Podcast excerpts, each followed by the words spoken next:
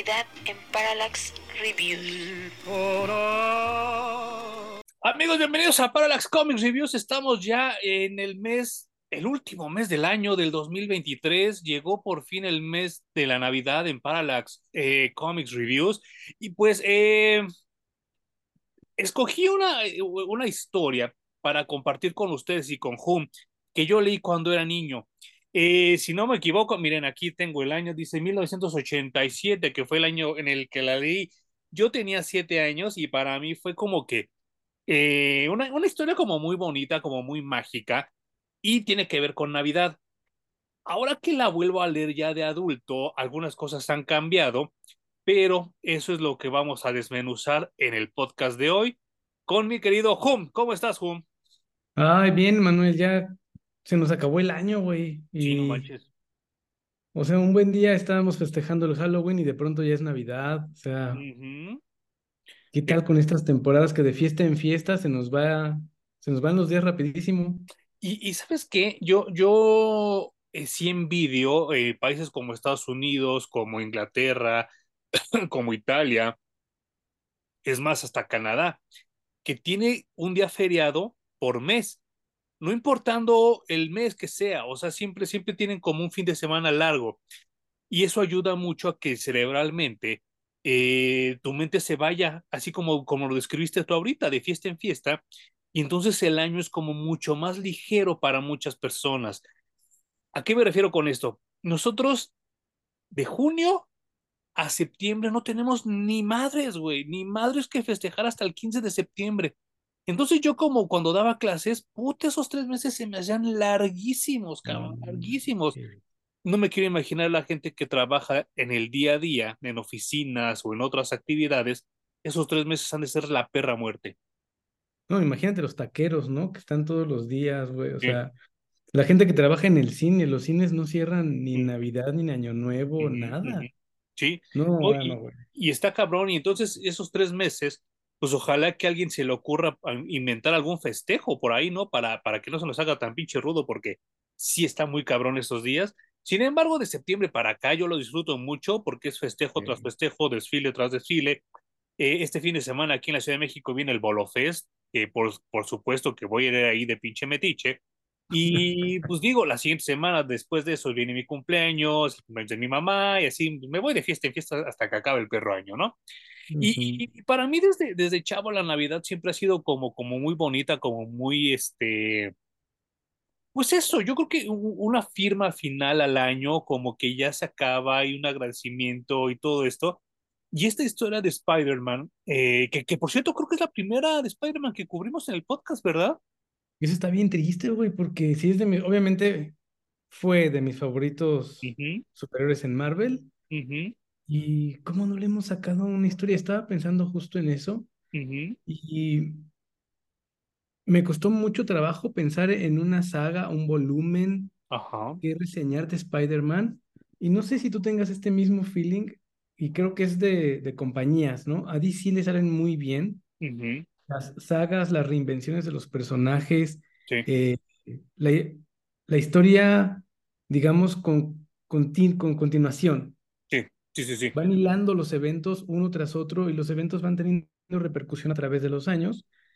Y a Marvel lo que le pasa mucho es que se lleva a sus superiores a eventos que luego cuando regresan no tienen injerencia sobre su vida diaria y a veces ni siquiera las cosas que le pasaron hace dos años eh, les funcionan para contar las historias de ahora. Es algo muy raro.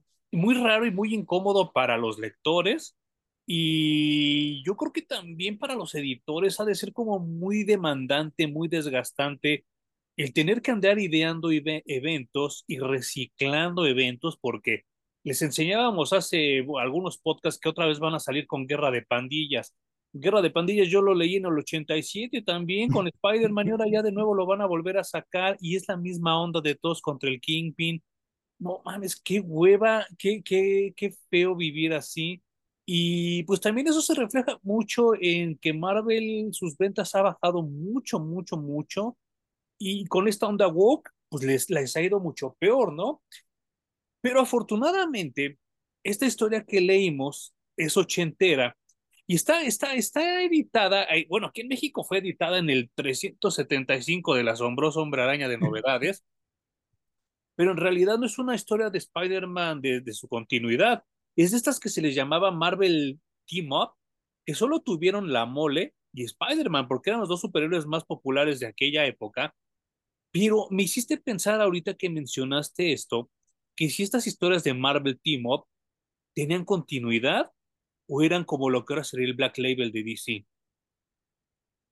No, yo, yo las, eh, las meto más como en, en, estos cómics de What If, ¿no? Que solo pasan en su momento y ya no tienen nada más de injerencia en ningún otro lugar ni con otro superhéroe. Uh -huh. eh, pero además creo que es en donde los escritores tienen chance de contar una historia corta uh -huh. sin preocuparse justamente por la continuidad ni por y presentar nuevos personajes, nada, es como eh, si tienes alguna historia interesante allí que nunca has, has, sacado porque no es lo suficientemente larga como para aprovechar en los cómics, pero que está chida, pues ven a contarla aquí en este tipo de, de títulos, ¿no? Y que creo que ahorita haría mucha falta, ¿no? Sacar algo así. Yo estoy convencido de que sí, porque entre más leo cómics, digo, güey, qué complicado es para la gente que está empezando a leer uh -huh. y que todo el tiempo hay, pues como esto de las sagas, ¿no? Y de eh, que tienes que comprar uno, pero además tienes que comprar los cinco que ya salieron antes si es que entraste a la mitad y luego uh -huh. tienes que comprar los diez que siguen. Me ha gustado mucho y creo que eso también eh, es parte de la evolución como lector que nos aventamos los trade paperbacks. Sí, claro. ¿no? Y son historias que empiezan y que terminan y que a pesar de que los números seguirán saliendo, sientes que leíste una historia completa. Uh -huh, uh -huh. A sí, diferencia de cuando compraba los, los cómics en mi adolescencia, que sí disfrutaba como ese semana a semana de uh -huh, ir descubriendo qué pasaba. Sí.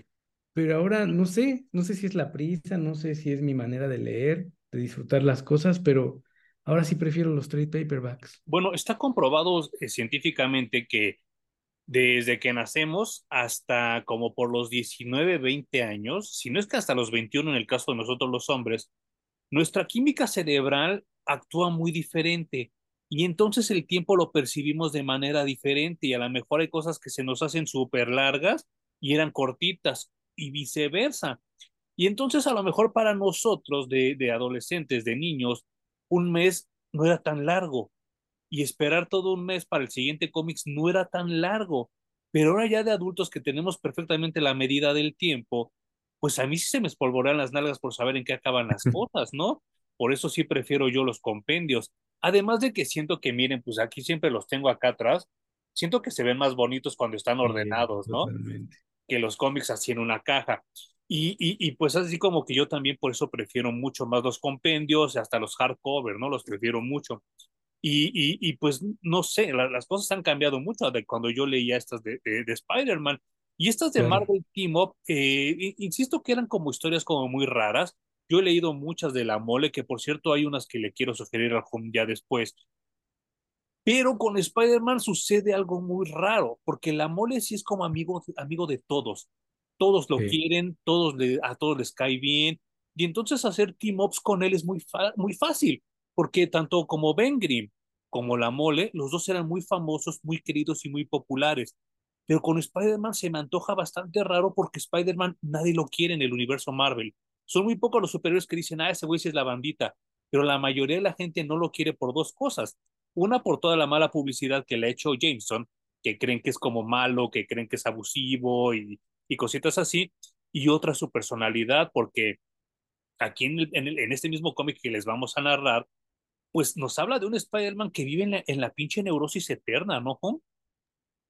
Sí, creo que mucho de la personalidad de Spider-Man es, es, que eh, re, no sé si hace que los personajes no se le acerquen, güey. Bueno, que las personas no se le acerquen. Uh -huh no sé si es un mecanismo de defensa nerd o que no, no sé qué pasa con la psicología de Spider-Man, ¿no?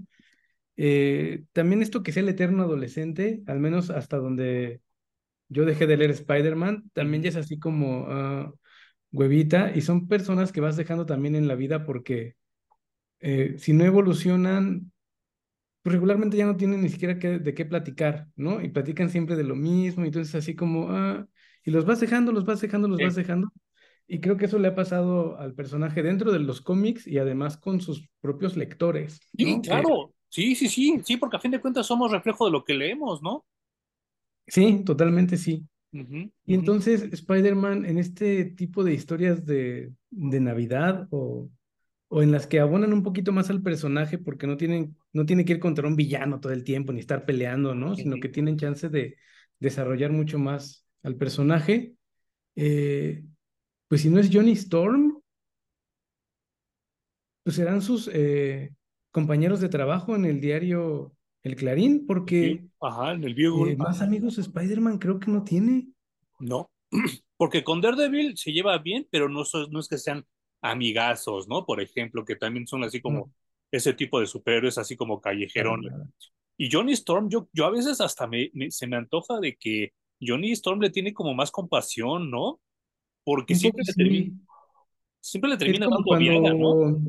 E, son estas relaciones de, que hemos visto en las películas de la chica popular tiene una relación con la chica nerd de la escuela, ¿no? Así más o menos. Sí, sí, sí, sí, sí, porque pues Johnny también siempre fue muy popular, ¿no? Además de que él es como físicamente muy agraciado y, este, y él, la manera en la que se desenvuelve en la vida, pues está como muy cagada. Y yo recuerdo en los primeros eh, episodios de escritos por Stan Lee y dibujados por el Steve Ditko, que llegaba una vez Johnny Storm a la prepa donde estudia Peter y entonces todas las chavas este, se la balanzan y, y se van con él y al hombre le da muchos celos entonces este güey se pone el eh, su, su, su, disfraz, sale a saludar a todos y todos lo mandan a la verga. es que. Ay, pobre Spider-Man. Pero así fue diseñado el personaje también, ¿no? O sea. claro, es a propósito. Sí, Stan Lee y Steve Ditko así hicieron al personaje como social y awkward. ¿Cómo, cómo lo traduces? Pues yo creo que como retraído, ¿no? Como sí, socialmente retraído. Socialmente retraído, me parece bien. Y por eso creo que nos gustaba también a nosotros, a, nosotros como adolescentes, ¿no? Eh, podíamos empatizar de alguna u otra manera con ese personaje. Eh, no se me ocurre cómo se puede evolucionar para, para que le siga gustando a la gente ya un poco más adulta, güey. Es, está bien complicado. Yo creo que lo que acabamos de leer en esta historia de Navidad es un buen ejemplo de cómo mantener al personaje en su adolescencia pero que al mismo tiempo sea fresco, ¿sabes? Ahorita lo vamos a ir desmenuzando y ahorita les voy a ir, les vamos a ir diciendo cómo van las cosas. Y ahorita voy a hacer el señalamiento de por qué hice esta acotación, ¿no? Eh, pues la historia empieza literal en la noche de Navidad. Recordemos que en Estados Unidos celebran más el 25 que el 24. Nosotros en México celebramos un poco más la Nochebuena que la, la mañana de Navidad. En Estados Unidos, tanto la mañana de Navidad como la noche del 25 son los, los más importantes porque está la cena, está el abrir los regalos, cosillas así. Y entonces este, en Estados Unidos es como muy, muy diferente. Y aquí vemos pues, cómo Spider-Man va a la casa de su tía May, que yo no recordaba esta etapa donde la tía May, yo creo que inventó el Airbnb, ¿no? Porque estaba ahí como llena de, de, de, pues, de gente de su edad que ya tienen, y que ya tienen hasta nietos, ¿no? Y entonces entendí otra cosa de la tía May, que tampoco debieron haber cambiado tanto en las películas, ¿no? Y te ponen a una tía May como una abuelita buena onda. Y entonces creo que está más chido así, ¿no? Fíjate que hablando de tradiciones, justo aquí en, México, de entrada siempre tenemos un tipo de alimento para cada celebración. sí. Y pues Navidad obviamente no es la excepción.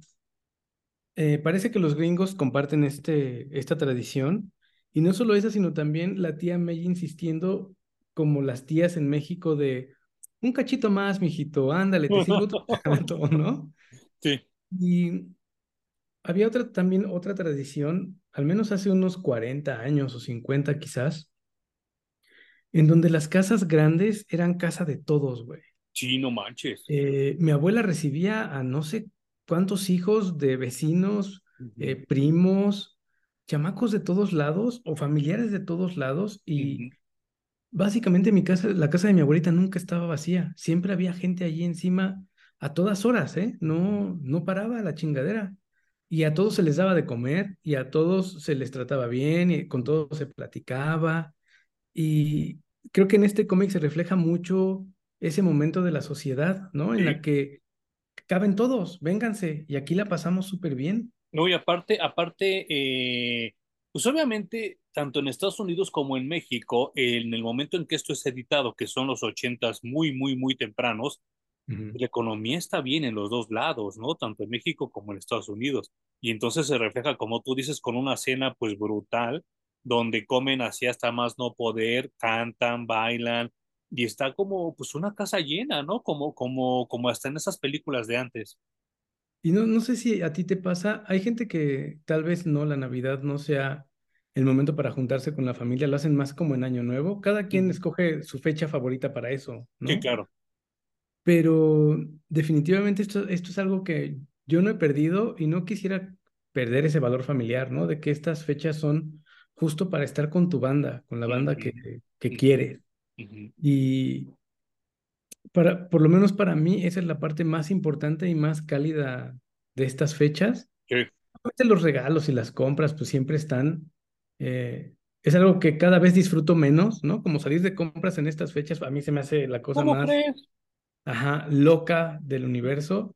Todo está lleno, todo es, no sé, como que ya es demasiada información, ¿no? La gente, las luces, los regalos, las compras. ¡Ah! ¿A poco? Fíjate, yo, yo estoy del otro lado totalmente porque, eh, pues digo, no es así para que suene el violincito ni nada de ese pedo, ¿no?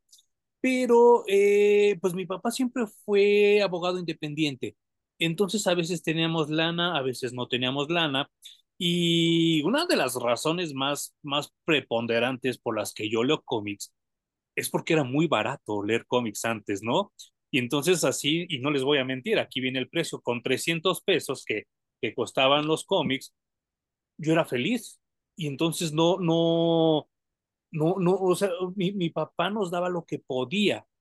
Y, en eso de lo que podía, pues eran mis cómics, porque era mucho más barato comprar cómics que comprar juguetes, por ejemplo. Y ustedes lo han visto en los videos de Po, que pues ese güey tiene el chingo de cosas y yo, pues yo nunca pude tener ni la mitad de lo que él tuvo, ¿no? De, de, de, de, niño. Y entonces para mí eran los cómics siempre un refugio para esto. Entonces la vida da vueltas, eh, pues mi papá ya murió y entonces empezamos a tener nosotros una vida laboral y económicamente activa. Y entonces yo ya tengo dinero para comprarme las cosas que no me pude comprar de morro y extra, que me compro cosas que ya me gustan de adulto, ¿no? Entonces para mí sí es como bonito el poder tener este poder adquisitivo en estas fechas, no solo para comprarme a mí, sino para comprarle cosas a la gente que yo quiero, ¿no? Y entonces a lo mejor sí me desespera la gente, a lo mejor sí me desespera todo este ir y venir, pero también por otro lado lo agradezco porque ya estoy del otro lado. O sea, ya, ya, no, ya no estoy como que tronándome los pinches dedos de, híjole, es que no va a alcanzar, es que no me, no me va a llegar este regalo, o Santa Claus no, a lo mejor no llega, whatever, ¿no? Y entonces yo sí lo disfruto mucho y, siento que también es como parte chida de, del fin de año. Es más, el pinche buen fin, aunque yo no tenga dinero para ir a comprar, me gusta ir a ver lo que compra la gente, sí lo disfruto. Qué chido, güey. Sí, o sea, cada quien eh, festeja estas fechas como le viene en gana. No hay.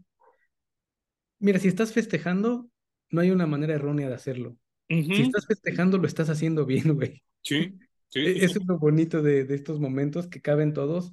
Y me, me acuerdo incluso también que reunirse en Navidad, si no tienes dinero, no importa, toda la familia ya está cubriendo la comida. Tú puedes ir a atascarte de alcohol, comida, baile, abrazos, buenos deseos, lo que te venga en gana, no importa si tenías dinero o no. Y eso es como, eso, esa parte de la tradición familiar me parece muy chida, güey, ¿no? No, y aparte, eh, eh, digo, vamos a ser honestos, ¿no? yo creo que a partir de los 2000 porque en los 90 yo no lo recuerdo como tal, y en los 80 mucho menos, por lo que acabamos de mencionar, pero en los 2000 empezó a llegar esta onda como antinavideña, obviamente por muchas cosas, ¿no? Ya habían sucedido las crisis económicas que todos sabemos en México, ya había ocurrido lo de las Torres Gemelas, y entonces empezó a haber como un movimiento antinavideño donde a todos les cagaba la Navidad por algo, ¿no? Yo nunca fui de esos, yo nunca fui partícipe, a mí la Navidad siempre me ha gustado mucho, pero el mundo ya estaba como muy, muy amalgamado a decir, no, es que me caga la Navidad por esto, por esto, por esto y por esto. Y hasta entonces por eso el Grinch se ha vuelto como una persona, como un personaje ya recurrente, a pesar de que el Grinch no odia la Navidad, porque si ustedes por lo menos han leído el cuento del Dr. Zeus o han visto la versión original de la caricatura, al Grinch no le caga la Navidad, le caga la gente que hace ruido y hace desmadre. Pero como siempre aquí agarramos lo que se nos da nuestra perra gana y lo adaptamos a nuestra conveniencia, pues ahora el Grinch es súper famoso, ¿no? Si quisieran agarrar a alguien que de verdad odiara la Navidad, ahí está Benicer Scrooge, a ese sí le cagaba la Navidad, ¿no? Pero bueno, eh, todos hemos tenido pérdidas en la vida, como dice Rocket Raccoon en, en Guardias de la Galaxia, a todos ya se nos ha muerto alguien, así que no hay pretexto para andar de pinches deprimidos. Y entonces aquí pues eh, vemos eh, que en los ancianos que viven con la tía May hay un señor que se llama el señor Chekhov, que yo recuerdo que lo leía mucho en esa época y ese pinche ruco siempre me caía muy bien, ¿no? Porque era así como, como muy extraño y luego como que le tiraba la onda a la tía May, o sea, era muy cagado, ¿no? Pero pues el, este Peter Parker se da cuenta que ese güey está también como en ese mood de que sí quiero festejar la Navidad, pero también me duele que no está mi, mi, pues mi nieta, porque te dan a entender que los hijos, que, bueno, que el hijo que, que él tuvo, tuvo una hija que ya, ya está grande, o bueno, de la edad de Peter, y que sus hijos murieron. No menciona, eh, por lo menos en el que yo tengo, no menciona dónde murieron los papás de ella, pero pues él la, la extraña y pues sí. desearía que estuviera con ella en estas fechas navideñas. Y pues el Peter, como siempre, de metiche, ¿no? Y ahí este, no, pues a ver, acá, que la verga. Y entonces llega el momento donde su sentido arácnido está suene y suene y suene y él no sabe ni qué pedo porque pues dice, estoy con mi tía, estoy entre puro ruco, no sé por qué está, está sonando, ¿no? Uh -huh. Sale a la calle y pues se encuentra a, a Watu, el vigilante, que, que, que yo no había caído en cuenta que Watu es muy de los cuatro fantásticos y a lo mejor muchos demás de Marvel ni siquiera lo conocen. Pues no, al menos hasta este momento, ¿no? Porque este argumento de que The Watcher nunca interviene en la Tierra porque lo tienen prohibido, ¿no? Es una raza Ajá. cósmica que se dedica a observar los eventos de distintos lugares en el cosmos, ¿no? Entonces, este Watcher habita en la Luna y todo el tiempo está vigilando la Tierra. Uh -huh. Y lo que hace es básicamente registrar los eventos. Es a lo que se dedica esta especie. Sí. Pero se, se, llenan el hocico diciendo, no, nosotros no intervenimos porque cada quien debe de construir su destino y la chingada. Uh -huh. Y este cabrón que le tocó a la Tierra se la pasa interviniendo a cada rato. Él mismo lo dice, así sí. como ahí voy otra vez. Uh -huh. Y ahí voy otra vez, imagínense, de los 80 hasta el 2023, no sé cuántas veces ha intervenido el cabrón. Sí, sí, sí, sí, sí. Pero al menos en este momento sí era muy específico de los cuatro fantásticos uh -huh. y poca gente en el, universo Marvel lo ubicaba. Entonces, Spider-Man de pronto se ve frente a un ser gigantesco que parece como un bebé pelón, ¿no? Sí, sí. Y además no habla el personaje. No es que se presente o le diga para qué está allí, nada.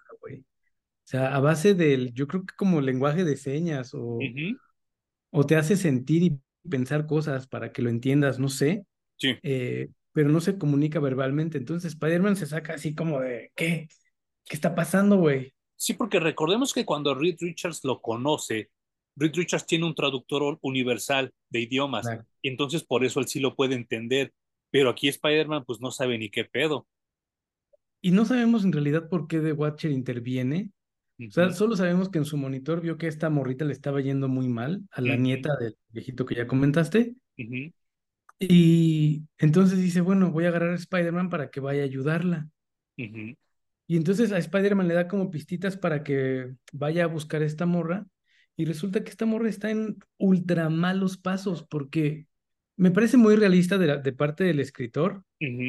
Que dicho sea de paso, es un gran escritor, güey. Justo esto te iba a decir, ¿eh? J.M. de Metis no solo escribió de las mejores historias de Spider-Man, sino fue el precursor de, de, que renovaran a la Liga de la Justicia en los ochentas. Sí, es una de nuestras ligas eh, de la justicia favoritas uh -huh. en la historia.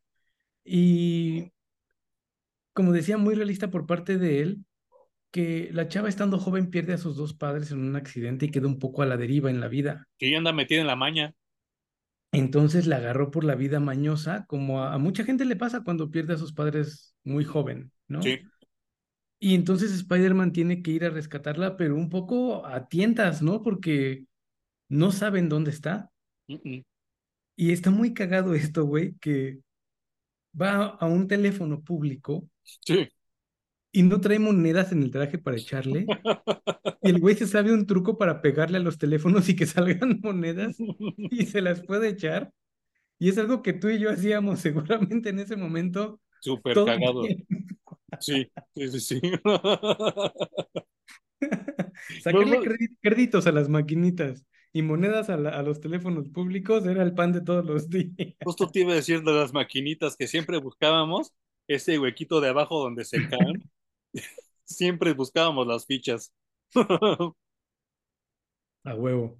Y pues se comunica, ¿no? Con el, con el señor Chekhov y le da la pista de que esta morra vivía en Brooklyn. Y pues ahora las cosas han cambiado mucho. Yo ahora que fui a Nueva York, eh, pues ya no llegué a Brooklyn porque ya era muy tarde y el regreso sí me quedaba muy lejos. Pero pues ya Brooklyn no es ni siquiera la mitad de lo que era en esta época de los ochentas de puro crimen. Ahora es súper hipster, ¿no? Ahora ya es así, este, pues ¿cómo les diré? Como si ustedes han venido aquí a la Ciudad de México, yo creo que sería como la Roma o como la Condesa, porque ya puro chavito hipster vive ahí, ¿no? Pero en este entonces, de los ochentas, Brooklyn estaba cabrón, sería como la Guerrero, un desmadre así, ¿no? Y pues llega Spider-Man, que nunca ha sido buen detective, y empieza como que a cuestionar, oye, que acá, que... porque ve que una ambulancia se está llevando a alguien, ¿no? No, ¿quién era? Pues una culera que vivía aquí, y el güey, pues es que, es que insisto que, que Stan Lee diseñó hacia el personaje. Pues pinche Spider-Man, luego, luego, ¿qué quién es? Que su puta madre, que dígame el nombre, que ya le dicen el nombre, y no, pues no era. Ah, pero tengo que buscar una que se llama Betty Checo. Y el Spider-Man así de, no mames, qué pedo, ¿no? Entonces es la que estoy buscando yo. Y, y pues el güey como que es- es- le entra mucho la pinche, la ansiedad, ¿no? Sí. Es que resulta que la chava eh, Bet- Betty, que estaba buscando Spider-Man, tiene de roomie una morra con la que decidieron robarle droga a la mafia, güey. Y entonces, afortunadamente, cuando llegaron a buscar la droga, esta chava no estaba, pero a la roomie sí le metieron sus balazos, ¿no? Entonces la mataron y es el cuerpo que está sacando la policía. Fíjate Entonces, que... bueno, al menos Sp- Spider-Man sabe que está viva la morra, ¿no? Y tiene que ir a buscarla, pero ya no sabe por dónde. Y hay un momento en el que, no sé por qué, aparece el Capitán América de pronto, así de, sí, pasaba por aquí, carnal, y te vi. Bueno, es que ya, ya sabemos ahora que el Capitán América es de Brooklyn y que él, él, él es de ese, de ese vecindario, pero sí como que dice, pues te vi que andabas aquí, güey, y qué, qué En la azotea. en la azotea, como que qué se te ofrece, ¿no? Aquí en mi barrio. Y entonces, pues el, el hombre araña le, le, le explica que todo el pinche desmadre de lo del vigilante y la perla y todo eso acá, porque le da una joyita con la imagen de la morra, el vigilante, y es así como le empieza a buscar, ¿no? Y el capitán, pues, pues siendo alguien que no solo era el, el, el, jefe de los Avengers, sino alguien que ya peleó en la Segunda Guerra Mundial y que ha visto un chingo de cosas, le dice, pues güey, pues tranquilo, cabrón, o sea, tú sigue haciendo las cosas como estás y vas a llegar, güey, o sea, tampoco le hagas tanto de pedo, ¿no? Porque es, pues, es una aventura más, ¿no? Y el pinche hombre araña de, no, que la verga, que acá, que su pinche madre, que... Y el güey así de, bueno, si quieres que te ayude, te ayudo, güey. Si no, pues a chingar a su madre, ¿no? Y el Spider-Man hace lo que hace siempre, no, no acepta la ayuda del Capitán América y se va. Y entonces, Sí. eso me habla mucho de los dos personajes. O sea, en dos páginas definen tan, tan muy bien al Capitán América como al Hombre Araña. En una, güey, porque este diálogo que se avienta el Capitán América es un pep talk que le Ujú, llaman en en Estados Unidos, ¿no? ujú, ujú, Y básicamente con toda la sabiduría del Capitán América y con su personalidad, ¿no? sí. No entiende nada de lo que le está diciendo Spider-Man. Obviamente él no le puede decir, mira, búscale aquí o ve allá, o la vi que acabo de ver pasar en, en la esquina de allá atrás, nada. Pero justo hace lo que tú dices, es, cálmate, piénsalo, yo sé que tú puedes, acuérdate que eres un chingón, si necesitas ayuda, aquí estoy, pero lo que tienes que hacer es dejar de estarte lamentando, levantarte y ponerte a buscar. El mejor consejo que le han dado en su perra vida a Spider-Man, güey. Y que no lo toma. No, no, no, bueno, Afortunadamente, si lo hace reaccionar, efectivamente se levanta y, y se, decide seguir la búsqueda, ¿no? Eso es más que suficiente para que la historia siga avanzando y Spider-Man encuentre otra pistita. Pero también me sorprende mucho eh, cómo el escritor entiende perfecto a los dos, personajes, mete al Capitán América solo para generar una nueva reacción en Spider-Man y el Capitán América sale dejando toda su, sabiduría en el cómic y ya, bye, yo ya cumplí con mi chamba. Y, termina diciéndole feliz Navidad, ¿no?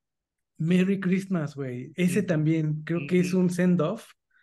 Así como Up, Up and Away, pero sí, sí, Merry Christmas, carnal. Sí, sí, sí. Y, y, y, vaya, es que, es que volvemos a lo mismo. JM de Metis tenía algo que insisto que Grant Morrison nunca lo tuvo, ni Mark Wade, que tenía la manera de definir perfectamente a los personajes y sus personalidades. Y hay algo que tiene JM de Metis que no tiene ni Mark Wade, ni Grant Morrison, ni nadie de ellos, son los diálogos. Puta Jones, ¿no? Jeff le, Jones, le compita. Jeff, Jones, sí, sí, sí, sí, claro. Y aparte en diálogos también es muy bueno Jeff Jones. Pero este güey sabe, sabe definir los diálogos de una manera tan cabrona que tú lo lees y haz de cuenta que estás oyendo unos cuates platicando. Eso está muy bonito, güey. No, no se siente nada forzado, no se siente que están actuando. Sí se leen personajes platicando, ¿no?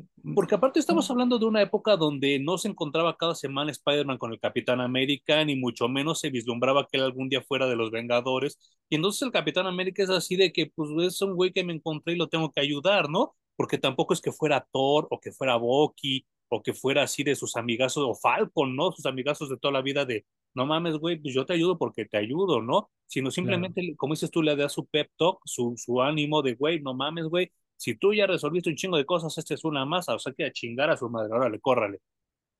Y con esas páginas, con, como dices tú, con esa sola página, porque la otra página es casi, casi un splash, un splash page de cómo llega el Capitán América y está parado totalmente heroico pero todo lo demás es lo que lo define bien cabrón, ¿no? Y entonces el Spider-Man es cuando se va pues, a buscar a estos que, fíjate qué chistoso porque tú, tú, tú, tú lo dices eh, de que pues es banda que está moviendo, que está tirando vicio, pero aquí te, es que yo no había visto, y en esta traducción de novedades dicen que es oro, que robaron oro. ¡Wow! Sí. Con esa, con esa corrección proteccionista de México, ¿no? De aquel entonces. Más papistas que el Papa, ¿no? Qué cagado, güey. Pues la, al final, Spider-Man va a encontrar a la morra y la va a rescatar de, esa vida. Sí. Eh, la va a llevar a reunirse con su abuelito. Y pues son de estas historias de feel good. Al final, incluso The Watcher llora. Sí, no manches. Porque es que, es que eh, eh, está, muy cagado, ¿no? Eh, yo creo que, que sí, no a la raza de los Watchers, sino particularmente a Watu y a Silver Surfer, yo creo que conocer a los cuatro fantásticos les cambia mucho la vida, les cambia mucho la perspectiva en la que ellos ven ya no el mundo, sino el universo, ¿no? Y pues sí, como decía Hum, pues el Watcher termina hasta llorando, porque lo comentaba en el, en el bloque anterior, de que muchas cosas cambiaron cuando llega Galactus y pues el Watcher convive con Reed Richards y convive con Johnny Storm y el Surfer convive con Alicia Masters. Y entonces se dan cuenta que pues los humanos pues tenemos nuestras cosas malas, pero también nuestras cosas buenas.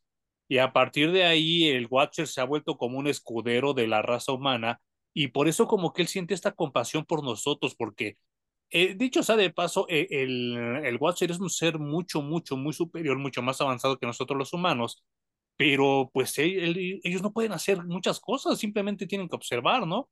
Claro. Sí, y pues fíjate que nunca le he encontrado como mucho sabor a estos personajes, a los Watchers. ¿Cómo crees?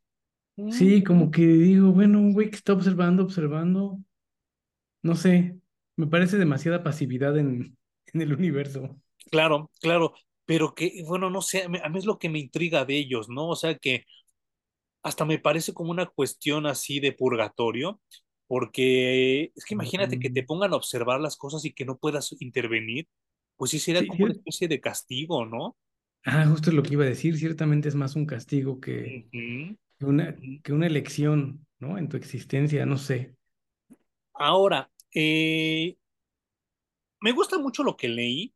Sí, no, sí lo sentí mucho, mucho, mucho más rápido que cuando yo fui, fui niño, porque cuando era niño lo leía cada rato. Me gustaba mucho leer esta historia, eh, particularmente por estas fechas, pero ahora la sentí demasiado rápida, como pues son estas historias de, de Marvel Team Up, y, pero sin embargo me gusta, y, y, y te quería hacer la salvedad, eh, particularmente por este, este que acabamos de leer, que yo, yo creo que este es el tipo de Watcher, de vigilante que me gusta leer, y, y también este es el tipo de Spider-Man que me gusta leer, ¿sabes? O sea, porque la última vez que, que el vigilante tuvo algo así como algo relevante fue esta onda de que pasó hace veintitantos años con Tierra X, y era un uh ¿no? ¿Te acuerdas? Era totalmente mala onda. Sí, sí, bueno, es que, o parece mala onda, ¿no? Porque nunca ayuda. Y... Mm, eso de nada más ver, hasta cuando están ocurriendo cosas malas, parece que lo está disfrutando, ¿no? Porque, un poco porque si no lo está sufriendo, pues seguramente lo está disfrutando, ¿no? y es que también está, estaría como que bien mencionar que Tierra X es de las historias más depresivas de la perra vida, ¿no? Cuesta mucho trabajo leer Tierra X, güey. Y además creo que yo no soy tan ducho todavía en todos los personajes de Marvel y cuando leí Tierra X de pronto sí decía, ¿quién es este güey? ¿No? ¿O quién es esta vieja? Demasiada información. Sí, sí eran demasiadísimos personajes. Eh, pero a final de cuentas, como te digo, los Watcher a mí no me, no me llaman mucho la atención como personajes. Eh, creo que Spider-Man tuvo su gran, gran, gran momento en los ochentas, tal, quizás parte de los noventas. El Spider-Verse yo, los, yo lo disfruté mucho. Me gusta ver versiones distintas de Spider-Man en distintos universos.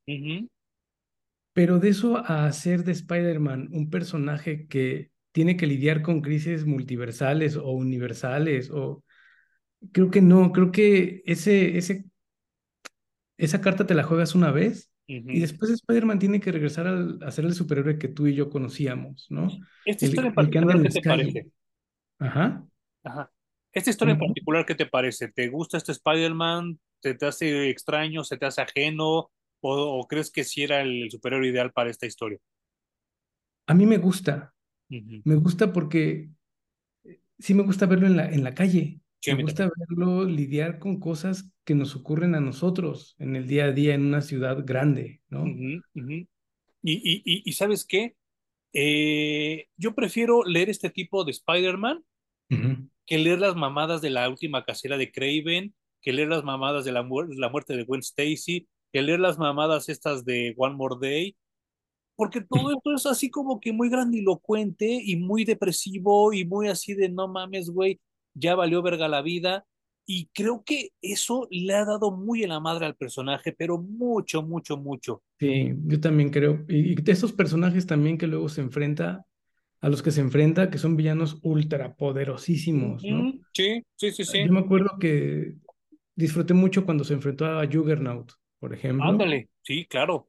Porque sí es un, es un villano mucho más poderoso que él, pero que Spider-Man tiene que sacarle partido a las desventajas que tiene ese villano y a las poquitas ventajas que tiene él enfrentándose a él. No, no y, y, y, volvemos a lo mismo. Hasta ese momento no era de que cada semana, ¿qué pasó mi Cyclops? ¿Qué pasó mi Spider-Man? No, claro. Entonces, realmente Spider-Man no sabía lo que se estaba enfrentando. A lo mejor lo había oído mencionar en las noticias, pero nunca se había reventado un tiro con Juggernaut. Y entonces el güey no sabía la mecánica para detenerlo, no sabía que ese cabrón entre más se mueve, la inercia crece y es totalmente imparable. Entonces el güey sigue aventando, aventando, aventando hasta que no puede, o sea, él, acaba desmayándose, ¿no? Es que eso era lo chido de Spider-Man, que es un superhéroe, voy a decir, no sé si suene bien, pero mucho más humano. Más humano y como que con una escala de poderes muy abajo, ¿no? Sí, y creo que así lo debieron de haber mantenido, no, o sea, darle ya esta tecnología a nivel Iron Man y las amenazas nivel cuatro fantásticos, creo que no va, güey, no es el personaje. Hay muchos otros que puedes usar para eso, pero como a huevo quieres usar a tu personaje más popular, lo metes en situaciones en donde ya no se reconoce al personaje, lo No. sacaste por completo de su lugar. Yo me acuerdo que una de las cosas que, o hay dos cosas que no, no apruebo, no, no, no suscribo del videojuego de Spider-Man. Eh. Una es el diseño de personajes que es pésimo, es fatal, o sea, yo- nadie de los personajes se parece, nadie, eh, a excepción de Spider-Man y eso porque trae máscara, pero de ahí en fuera, los humanos están diseñados con el pito, güey, y Sí, son sí. horribles todos, pero yo no entiendo por qué metieron a un personaje tan nuevo y tan poderoso como Mr. Negative a ese videojuego. No lo entiendo. Sí. No, bueno, y ahora la cantidad de diseños que tiene el traje de Spider-Man gracias al multiverso, ¿no? Que hay unos que están del asco, güey. Me acuerdo que hubo un tiempo en el que la editorial aquí en México hizo concurso de diseño el nuevo traje de Spider. Bueno, a ese nivel están los pinches diseños, güey. Son Da Vinci, güey. Esos güeyes son Da Vinci comparados con lo que estamos viendo ahora, güey. Estoy de acuerdo. No mames, güey. O sea, pero culero.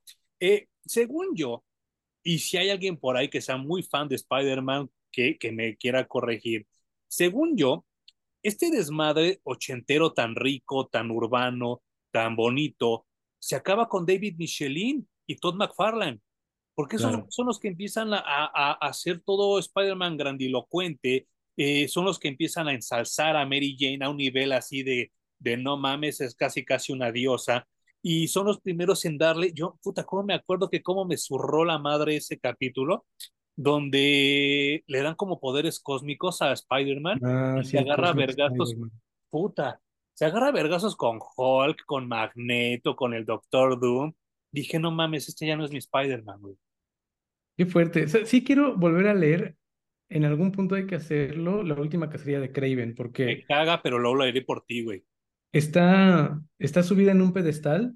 Yo me acuerdo que lo leí y me pareció interesante, Ajá.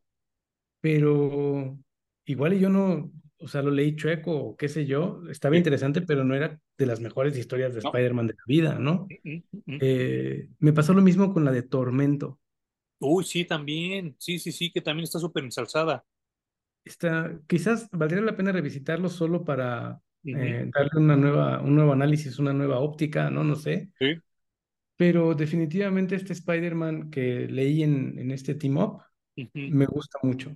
Sí, yo también, y sentí bo- bonito al recordar esos tiempos, y sentí bonito al recordar este Spider-Man que era el que me gustaba, insisto, sin andarle chillando a todos, porque también no mames a Spider-Man, yo creo que hasta el señor que le lleva la leche ya lo mataron, güey, y se sintió mal por eso. O sea, ya también, qué pinche hueva leer un personaje así, cabrón.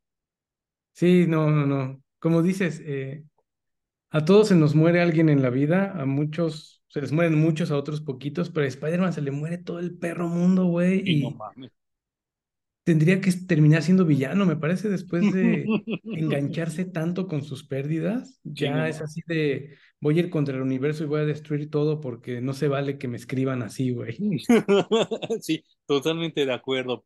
Eh, Juan, eh, ¿quieres algo, abonarle algo o, o decir algo más de esta historia de Navidad antes de que nos Eh, brinquemos a las otras secciones?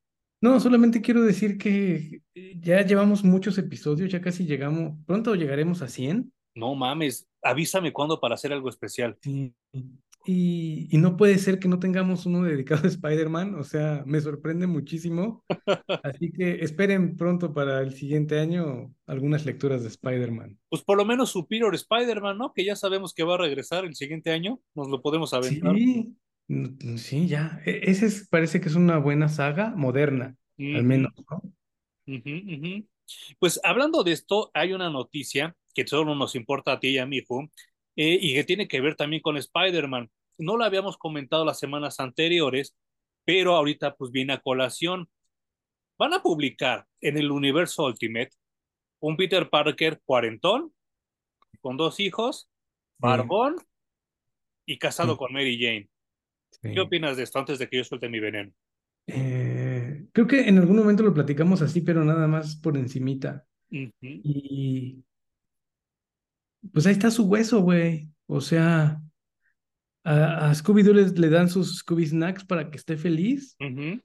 Pues ahí está su Scooby Snack para los fans de Spider-Man. Y creo que en su momento dije, van a encontrar la manera de quejarse. de que no les acomode. Y una, va a ser una señal más de ya no le den a los fans lo que quieren, güey. Nada más cuenten historias que valgan la pena y se acabó. Mi pregunta va en función. ¿Le está copiando a Superman? ¿Tú crees? ¿Tú ya también has eh, abonado a esta teoría de que ahorita está de moda ponerle hijos a los superhéroes? Parece ser un trend que le está gustando a los lectores. A los lectores ¿Por qué no hacerlo con Spider-Man? Porque también, pues casualmente, como en Superman, and Lois, tiene dos hijos. Y entonces, sí, se me hace muy sospechoso, muy mañoso de, por parte de Marvel y por parte de los editores de Spider-Man. Eh, yo no me le voy a acercar, pero ni, ni aunque tenga este, ni aunque me llegue gratis, por lo menos hasta que acaben los primeros cinco números, güey. O sea, yo no me espero nada, nada de esa serie. Como fan de Spider-Man, yo creo que va a ser puro pandering. Y, y qué triste porque eso es basura generación X y basura boomer. O sea, no, no, no le encuentro otra manera más que le están dando su, su pedacito de Scooby Snack a esa gente ruca que no quiere crecer y que seguramente son eternos adolescentes. Fíjate que ahorita volvieron a sacar el título de Spider-Woman. Mm, sí. Y le borraron al hijo. Era lo lógico. Era lo lógico. Por un lado, uno se dan cuenta de que darle hijos a los superiores no es tan buena idea, pero por el otro lo siguen haciendo. Eh, no sé. Que este lo es que este lo han pedido por años, ¿eh? Pero es que ese es el pedo, no piden hijos, piden que esté con Mary Jane, es todo lo que quieren los fans. Sí, sí, sí. Y en la cabeza de los editores y de los escritores, no sé por qué, eh, si va a estar con Mary Jane, a huevo tienen que tener hijos. ¿Por qué no pueden ser una pareja que hayan decidido nunca tener hijos y solo vivir la vida loca ya para siempre, güey? Y está súper cabrón porque yo creo que de todas las chavas con las que anduvo Spider-Man, Mary Jane es la que yo menos me hubiera imaginado que quisiera hijos. No, para nada. Porque ya ves que su papá la madreaba y era un pinche alcohólico, la mamá nunca se les hizo cargo de ella, se tuvo que ir a vivir con su tía. O sea, ella su estructura familiar está bien jodida y de repente que, ay, la mejor mamá, no mamen. Y además estaba interesantísimo que Mary Jane tenía una carrera profesional que estaba buscando todo el tiempo, ¿no? Eh, creo que esa dinámica de yo tengo mi carrera profesional y tú eres superhéroe, les faltó explorarla mucho más. Eh, sobre todo porque no existe otra relación de ese tipo en el universo Marvel. No, y sabes qué, lo más cabrón es que también en esta era de Michelin y McFarlane, eh, Mary Jane deja ser modelo y de repente quiere ser actriz. Y entonces está súper culero. A mí me gustaba mucho cuando era modelo porque se complementaba con Peter, ¿no? Con esta onda de las fotos. Pero ya de repente que quiero ser actriz y actriz de teatro y triunfar en Broadway, dije, no mames, qué pretencioso es este pedo, ¿no? Me parece también una evolución natural del personaje, ¿no? A muchos modelos les da o por quiero ser bailarina, o quiero ser actriz, o quiero ser cantante. Sí. O sea, es, es, una evolución natural de ese tipo de carreras, al menos. Pero sí creo que no, yo no le auguro que funcione, la neta. O sea, va a ser una miniserie y la van a tener que cancelar, güey. Yo también creo lo mismo, ¿eh? Yo también creo lo mismo. Porque a fin de cuentas es pandering y a fin de cuentas los cuarentones, cincuentones que lo pidieron ni lo van a comprar. o van a comprar el primero, el segundo y luego van a decir, creo que esto no es lo que yo buscaba. no sé. Pobre Spider-Man, güey, le ha ido como en feria. Sí, sí, sí, sí, no, está, está muy cabrón. Eh, segunda noticia que solo, que solo nos importa a ti y a mi Jun, eh, pues de nuevo tiene que ver con esta producción de James Gunn y Superman, que pues han salido muchas noticias esta semana. Ya la semana pasada revelamos que ya tienen a su Jimmy Olsen, a su Mr. Smacker, casi todos. Pero dicen que faltan los últimos golpes. Falta Llorel, falta Jonathan Kent, falta Marta Kent, y se está rumorando que quien vaya a ser de Sam Lane va a ser un super madrazo. Ok. ¿A qué voy con esto? Cuando sale Superman, eh, la, la, original de 1977, todos eran desconocidos a excepción del ex Luthor, que era Jim Hackman. Exacto. Cuando, sale Superman Returns de Brian Singer, todos eran desconocidos, menos Lex Luthor, que también era este, ahí se me fue el nombre de este, de este, del violador. Kevin Spacey. Kevin Spacey. Este, ¿Crees que hagan lo mismo aquí? De que todo el reparto sean desconocidos, menos los, los rucos. Para este tipo de películas me parece que la mejor decisión que puedes tomar es que sean todos desconocidos, güey. Yo también. Que no haya ninguna estrella o quizás una estrella como lo hicieron en la original, ¿no? Que metieron a Marlon Brando en un papel así, pues ni, ni con tanto peso, ¿no? Y tampoco apareció mucho tiempo en pantalla. Ahora también, yo no sé por qué ahora las películas tienen que ser un desfile de todos los personajes, los más que puedas, mételos, güey. Y pues muchos salen sobrando. Muchos.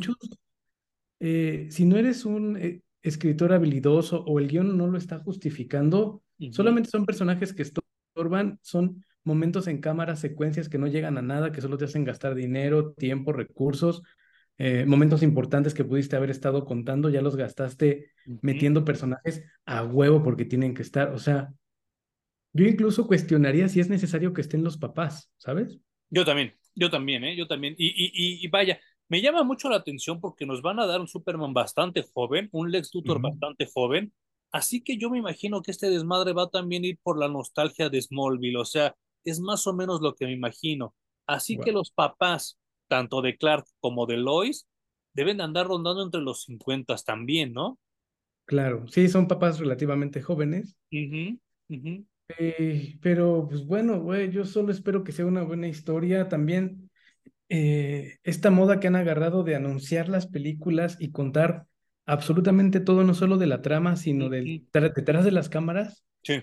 Te lo cuentan dos años antes, a veces hasta tres.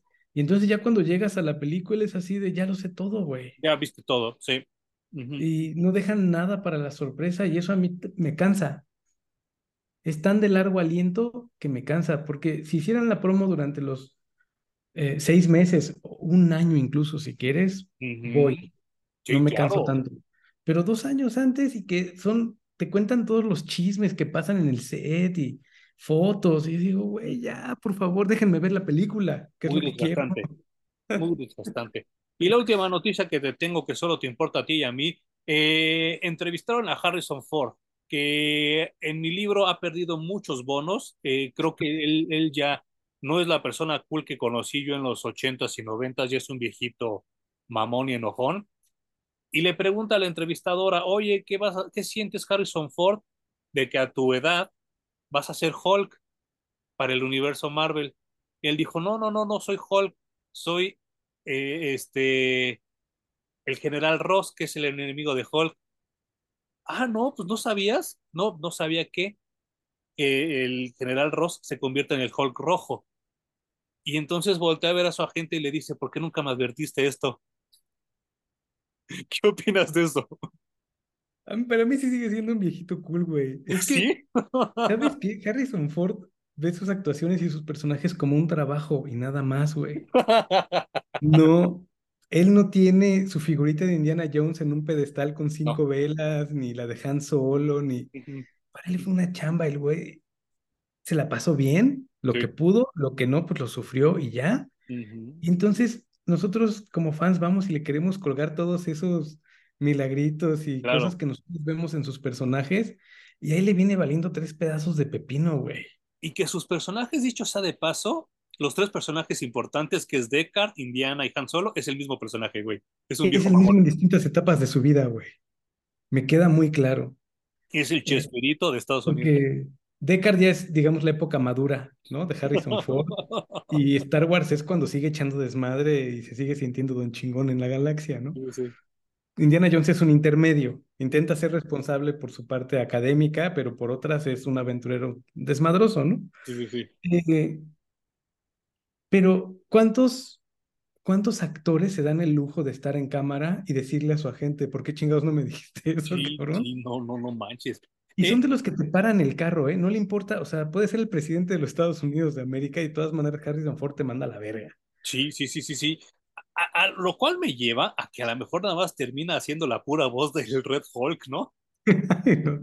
También, ¿por qué invitas a Harrison Ford hacer este papel, güey. Sí, O no sea, de entrada, no, ya, déjalo también descansar, que haga ya eh, papeles más propios de su edad. Entiendo que lo tenemos endiosado y que ha hecho papeles muy importantes, pero hay otros actores allá afuera que puedes aprovechar para que sean Sí, no eh, militares que luego se convierten en el Hulk rojo, güey.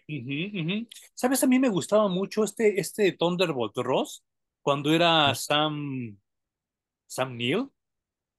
El viejito Ah, que sale también, que es como, que sale en puras películas western y que sale en sí, Ghost sí. Rider como caretaker. Ese creo que para mí era el mejor General Ross, güey. Y, y aún así hay nuevos, güey. O sea, sí, también, no, es que, ¿sabes Me refiero a que ese, ese señor sí tiene cara de pinche viejo mamón y amargado, como el General Ross. Claro. Pero aún así, viejo mamón y amargado, o sea, se- me, me parece que Harrison Ford ya está demasiado viejo. ujú. Y demasiado amargado. Sí, tendrían que haber escogido a alguien, no sé, por ahí de los 65, 70, ¿no? Que ya se ve avanzado en edad, que, pero que todavía tiene esa energía Sí, no para, manches. para Sí, el papel y para luego convertirse en el Hulk rojo. ¿Cuántos años tiene Schwarzenegger? Ay, cabrón, no sé, pero también ya está bien, bien Betabel. Ya está, ya está grandecillo, ¿verdad? Ahorita te digo. Mientras tanto, este, te tengo una antirecomendación. Eh, ya me aventé de la 2 a la 5 temporadas de Arrow. Qué lamentable, cómo cayó el show, ¿eh? No mames, palo, qué tristeza, estoy muy, muy consternado. Agradezco que ya las vi, pero así como terminé, las fui a vender a casa de la chingada. Las 6, las 7 y la 8 me las voy a tener que aventar en HBO Max o descargarlas. sí. Pero tampoco le voy a echar ya muchas ganas, güey. Sí, sí dejaron caer mucho el show.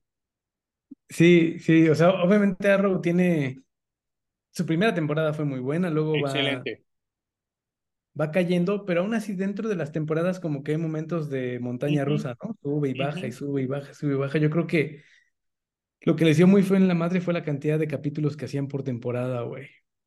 Son Entonces tenían, tenían que alargar todo. 23, ¿no? Ah, es un chingo, güey. Es un chingo. Entonces, aviéntate a contar cosas interesantes durante veintitantos episodios.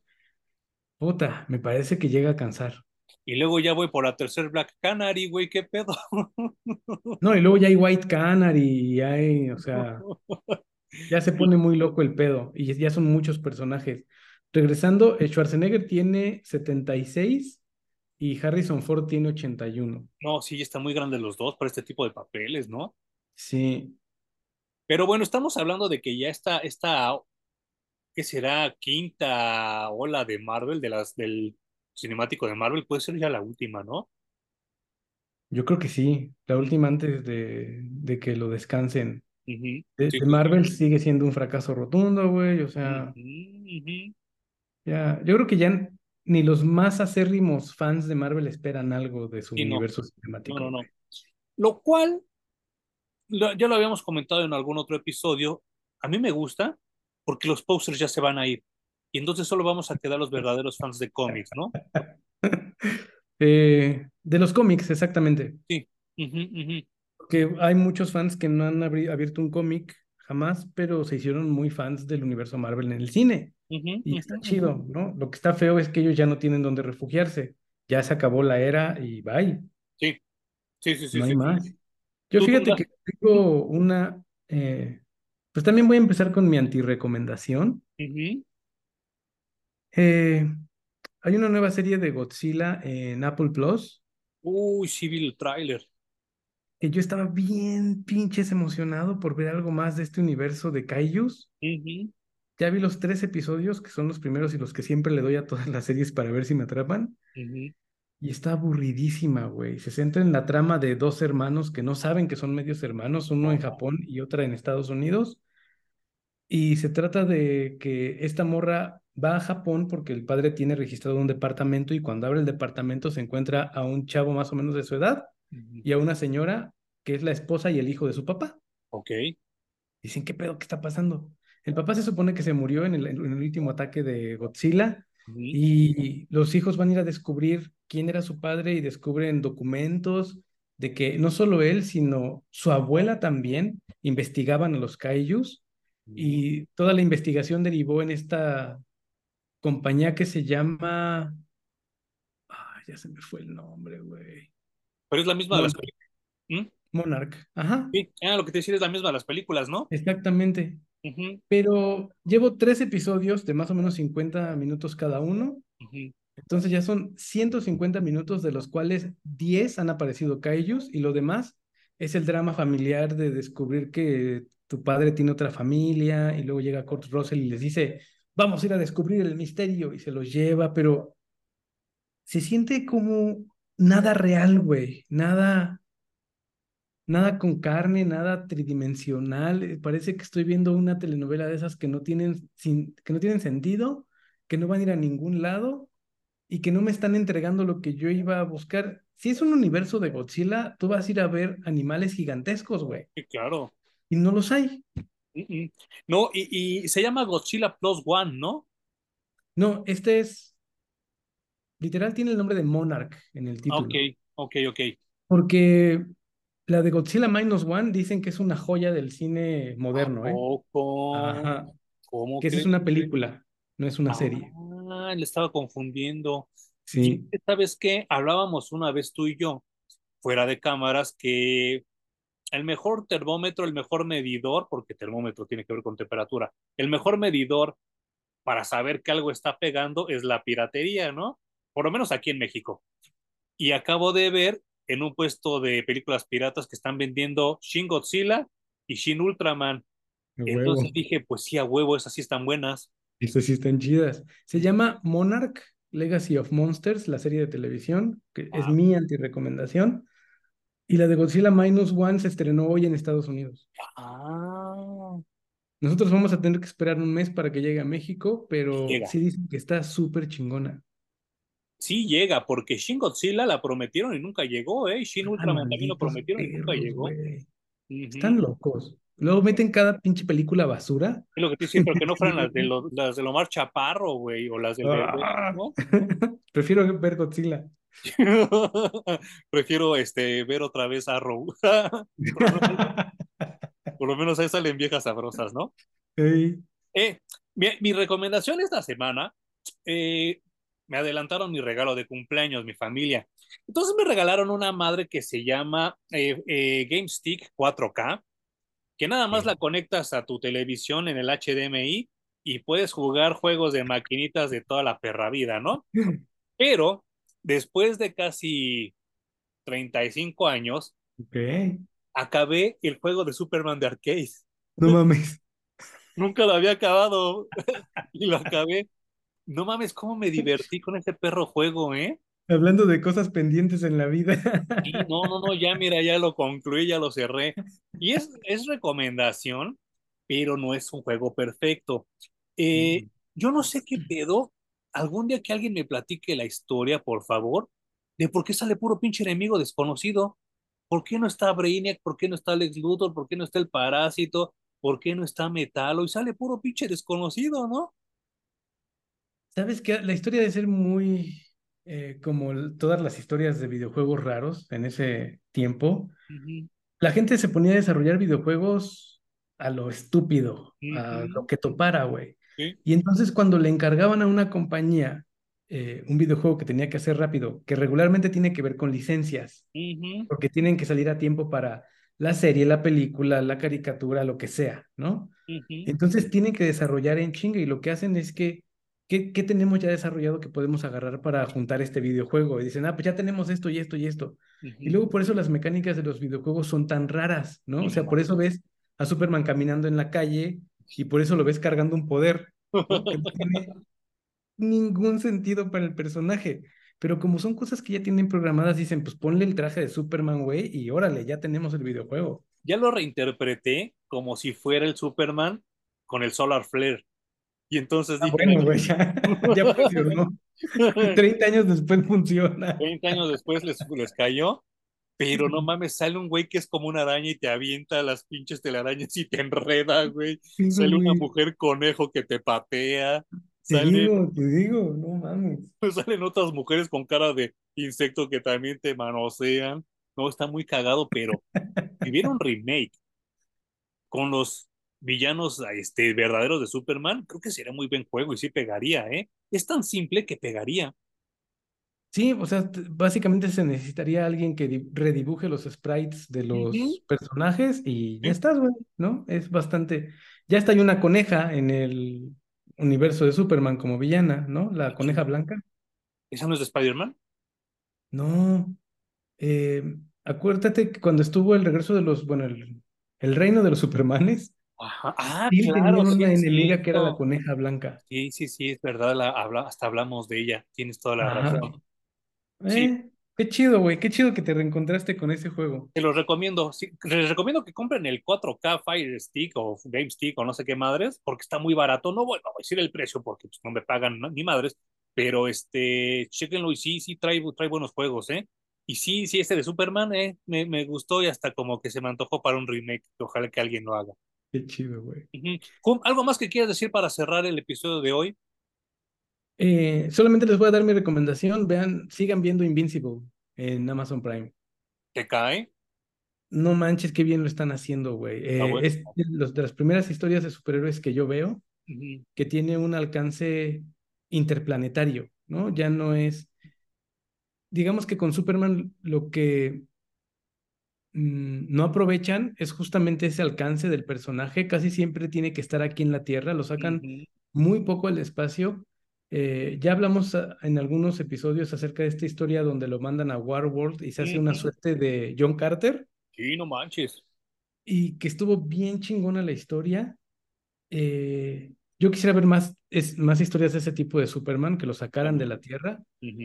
Y en esta de Invincible creo que lo están haciendo muy bien. Están construyendo la historia también fuera del planeta y que ya poco tiene que ver con los humanos y creo que eso me está gustando mucho, güey. Creo que alcanza eh, formas narrativas que yo no había visto en Superman y que creo que le vendrían muy bien.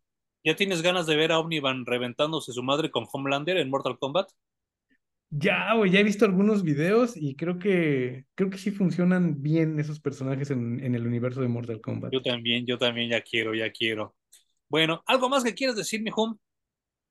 No, ya estamos, güey. O sea, Spider-Man tiene que venir un poco más seguido a Parallax Comics Reviews. Eh, ya Spotify sacó sus, em, pues, como las estadísticas de cada persona, ah, ¿no? de cómo te fue en el año con Spotify. Y ahorita terminando este, vamos a checarlas, Emanuel y yo, las específicas del Parallax Comics Reviews, a ver qué tal está. Y aparte, ¿saben qué? Si a alguno de ustedes le salimos en su podcast, que, que fuera como el podcast elegido, pues nos daría mucho gusto que nos mandaran por Twitter, ¿no? Que dijeran, ah, que sí, oímos estos cabrones, se los agradeceríamos mucho y nos iluminarían el día. Sí, la neta, güey. Arroba para la CR en, en, Twitter, ahí échenos lo que se les pegue la gana, güey.